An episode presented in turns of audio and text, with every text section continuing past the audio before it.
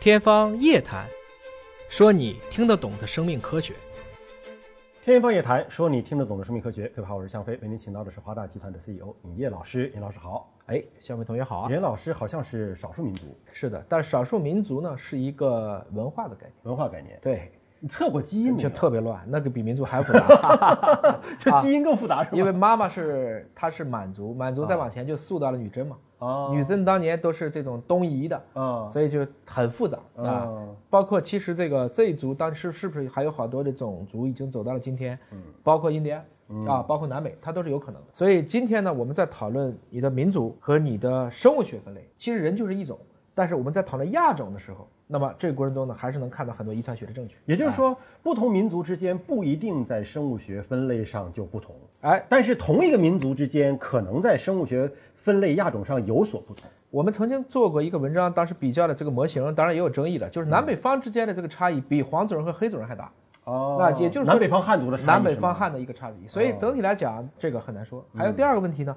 是即使遗传背景几乎一样，比如日本人看起来就是山东人的后代，嗯，但是这两个人往那一站，你太容易看出哪个是日本人，哪个是中国人。还有文化的传承。边上再站一个韩国人，三个人的表情都不一样。嗯这就是说，我们不能仅仅通过一个血脉，也要看他的文脉，包括他的表观遗传，来去给出一个社会属性人的判断。啊。其实你如果想知道自己的祖上是哪里啊，通过基因的追溯是有机会能够了解得到的。对，今天说的这篇文章，其实它是基因研究了。我们知道武王伐纣灭了殷商的姬姓姬发嘛，对吧？姬姓的这个大周朝。竟然和我们在历史书上认为是辽国入侵大宋的这个耶律，竟然是同宗。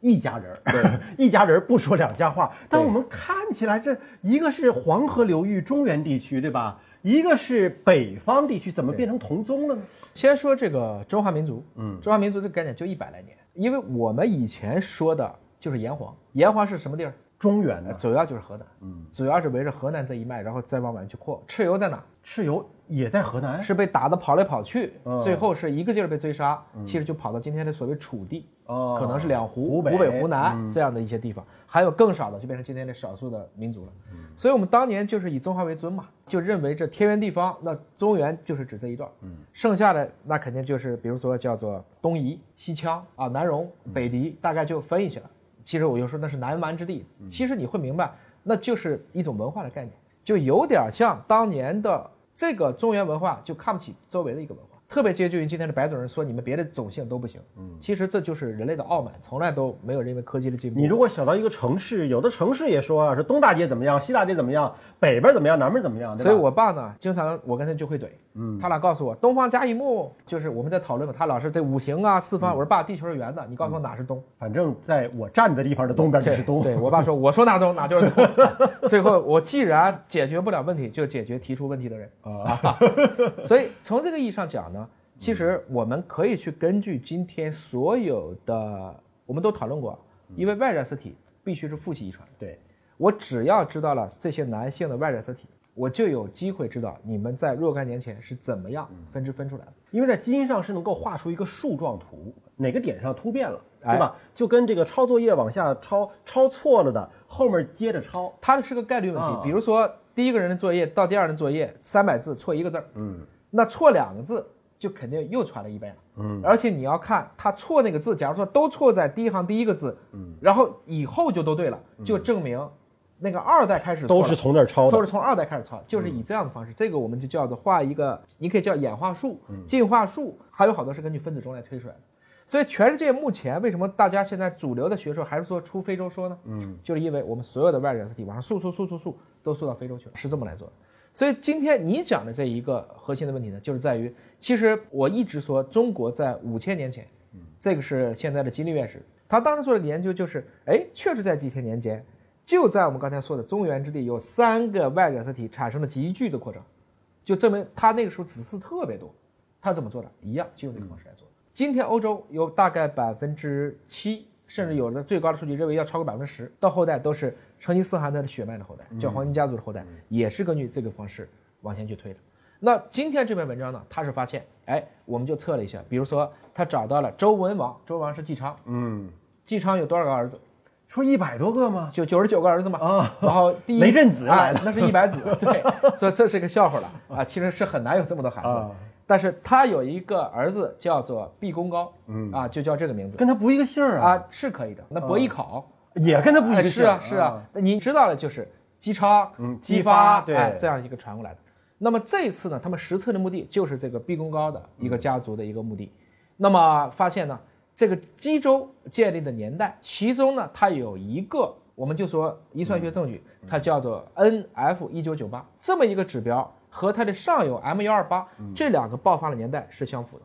这其实这个代号我们看不太懂啊，它说明什么意思呢？这个就是代表我刚才说的男性的染色体，就嗯你说抄错字儿那个点是什么？哦，嗯比如说第一百二十八个那个点有问题了，就这个一九九八年发现了那个就是这个，他们是根据自己的方式给了很多的代号。我们简单理解，只要代号相似，就证明你们当年是一脉的，你在那个点上哎才分开的，是这样子。那么这就是他们根据，因为这个毕公高他是离国的，是古离国的，最后证明他的这一脉从姬州开始推啊，就是 N 一 A 二再到 M E 幺二八再到 F 一九九八这一脉说完了，就是这是一个很简单的一个测序，就通过测序给出一个这样的结论。而且考古还发现了耶律家的墓，实际上是在内蒙赤峰科尔沁起。我们都知道科尔沁出很多很嗯好吃的草原羊，啊是吧？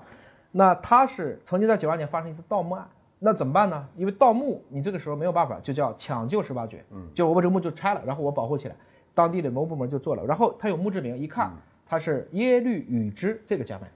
其实耶律家本身它是辽国，但辽国是哪一个族建呢？契丹、契丹。嗯，我们当年最知道的就是《天龙八部》。萧峰，乔峰就是汉人，萧峰就是契丹人那就应该是两个民族呀。啊。实际上血缘上，我们一直知道契丹族就是北方汉，他跟女真最后女真到金到满，这是一脉。蒙古实际上他更多就是蒙古族，然后后来到元，这个还是不一样。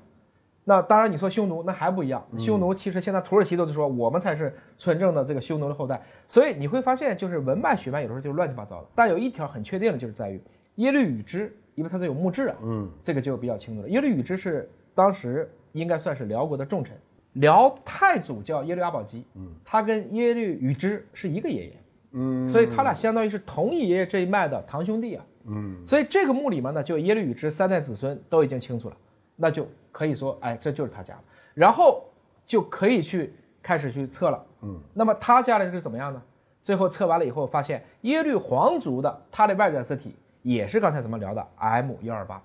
因为现在技术可以做到对古墓当中的尸骸的 DNA 做检测和鉴定。对对如果说都是男性，那么就可以通过他们的 Y 染色体的一个变异来追溯它可能是哪一父系的支脉下来没的。但我觉得古代人这个姓氏变化有点大呀。对，从姬家一下子变成耶律家，这而且还是同一宗，他们怎么随便就改姓呢？其实这个这还算不错了。嗯，理论上讲，在中国如果没有皇帝赐姓的时候，嗯，啊，其实大部分还不会变乱姓是吧？啊，他不会说轻易改到别人，因为这是一个、我们讲从三纲五常上讲就不对。我做出一个违背祖宗的决定，我改姓了，不会的。除了这种张王李赵遍地流啊，因为这都是有皇姓的，绝大部分，比如姓尹的这一脉，相对来讲还是比较清楚的。嗯，那这个核心点是告诉我们，就是通过这种古 DNA 的发现，证明了耶律家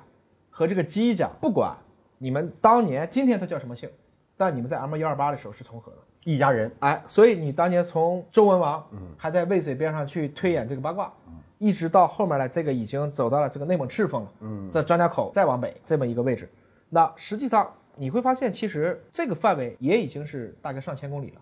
也就是这是后面人类迁徙的一个过程，但是你往上溯，大家天然还是一家。但之前您讲过一个段子啊，也不知道段子了，人是科学有依据的，说男性的 Y 染色体都往头上倒，能倒出一亚当来；对，女性的卵子里的这个线粒体都往上倒，能倒出一夏娃来。就现在所有的人类都是这个亚当和夏娃的后代。然后这亚当和夏娃还不认识， 那请问他们是怎么把后代传下来的这呢？很简单的。目前看，夏娃比亚当时间早，所以夏娃这一支就一直到女性传下去了。跟夏娃一起的那个时候，男性被亚当这支灭了呀，所以就没有他的外染色体了嘛。哦嗯，就是这么去往前溯的。所以其实今天我们再去，比如说古 DNA 怎么测呢？如果时间特别长的，那一个就是牙齿，一个就是在我们的这个耳朵里边有一块儿啊，这个里面保存 DNA 可以保持的非常好，大概几万年。甚至在一些古物种当中，几十万年都还能测到一些 DNA 的一些衡量 DNA，这个也是今天非常非常有魅力的一个工作，就叫古 DNA 的一个挖掘。所以生物学的考古证据充分证明，所有的人类都是一家人。至少你们是没有所谓的生物学这种隔离的。换言之，我们最多就是长得不一样，肤色色不不一样样啊嗯哎、啊实际上我还是那句话，黄猫、黑猫、白猫不是三种猫，嗯所以黄人、白人、黑人也是一种人。生物学上充分证明这是人类命运共同体，没错对吧？就这个概念呢，也许我还要再讲二十年，嗯直到等到持反对意见的人都已经没有劲儿再跟我辩驳了， 大家可能才会走到那一天。所以科学真理的被认可，嗯不是因为反对者接受了，按照普朗克的说法是，嗯他们逐渐退出历史舞台了，新的一代在成长过程中接受了这种理念。但是有没有那种例外的情况？什么？就比如说在一些孤岛上，对，或者是在一些与世隔绝的地方发现的这个人群，对是跟现代的智人并不是一个近亲的。这个目前来看，我们讲它可能稍微有点远，但一定还没有生殖隔离，也就是还能说一块儿杂交还可以一块儿，大家可以去生宝宝。换言之，也就是说，在最近这一百年，因为我们的探险能力强了，确实发现很多古部落，嗯尤其是一些岛国，看到了很多特殊的人种。它保留了很原始的风俗，对传统，我们就看到了，这可能就是在这个地方，就科技从来没有发达过，对，没有发展过，当年什么样还是这么样，它一直是遵古训的。但是反过来讲呢，它给我们提供了很多，我们可以想到人类早些年你到底是怎么去生存的。但是你去检测它的 DNA，你往上溯，绝大部分也都是在智人这一万多年扩张的时候所产生一些隔离而带来的一个基本的性格。还是一个种。我们可以举个最简单的例子，比如说地中海贫血基因，这个基因的携带现在最高的在哪？地中海地区，哎，地中海已经没有了。地中海没了。地中海贫血，但地中海周围已经把它给灭了。哦，现在可能更多的是其他地区，在中国携带比例最高的是两广。海南的高山黎族，哦，不是广东广西啊，不是，是在海南的高山黎族。哦，什么是高山黎族？就是高山上的一个这叫少数民族。你知道海岛，他们在陆岛不下山。嗯嗯，啊，你当时我们看这个日本打台湾的时候，也有类似这样的族。那就是近亲互相结婚。啊哎，所以他这个混的就很高。那这部分人带的这个基因就比较传统，他也没有机会和其他人种的人进行远缘的这种打引号的杂交，那可能就会造成这样的一些一个具体遗传病的一个高发，它的种群密度不够，又缺乏这种远缘杂交带来的这种不能说一定是优势，但起码同样携带缺陷基因的碰在一起的概率就会大幅度降低。嗯，那这就是我们今天要去解决的公共卫生问题。通过这期节目，如果您感兴趣的话呢，也可以到网上找一找能够测测你自己祖先信息的相关的检测产品，自己试试看， 看看自己的祖先是跟哪些民族有交集啊。感谢你关注今天节目，下次节目时间我们再会。